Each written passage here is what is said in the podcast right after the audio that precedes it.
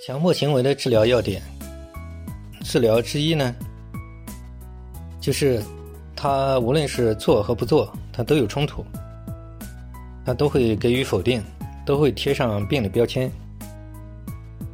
所以说，第一个方面呢，就是要设法解除他做和不做，解除他的冲突。当然，这需要一些系统的方法。第二个要点呢？它就是过度完美主义、过度完美化，就是过度极端化。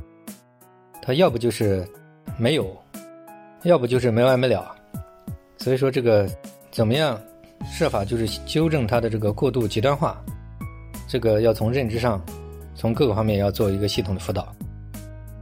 强迫行为的这个第三个治疗要点呢，就是釜底抽薪法。所谓釜底抽薪法。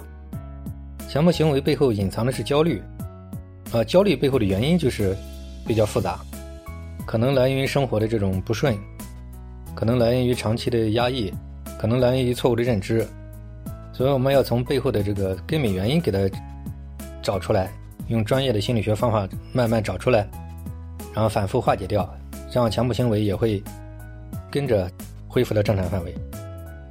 强迫行为的第四个治疗要点就是替代化。就是用其他的一些健康的东西替代。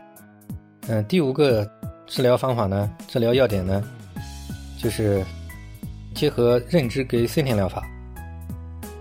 总归就是这种怎么样设法不再过度关注、过度强化，怎么样能够用综合的方法给它替换跟化解，这个都需要一些系统的综合的东西。嗯，基本上来讲，强迫行为它就是。还有其他的一些方面，就不一一枚举了吧。主要的就是我刚才想到的以上的有些，在我们治疗的过程当中常见的一些，就给大家简单的这个分享一下。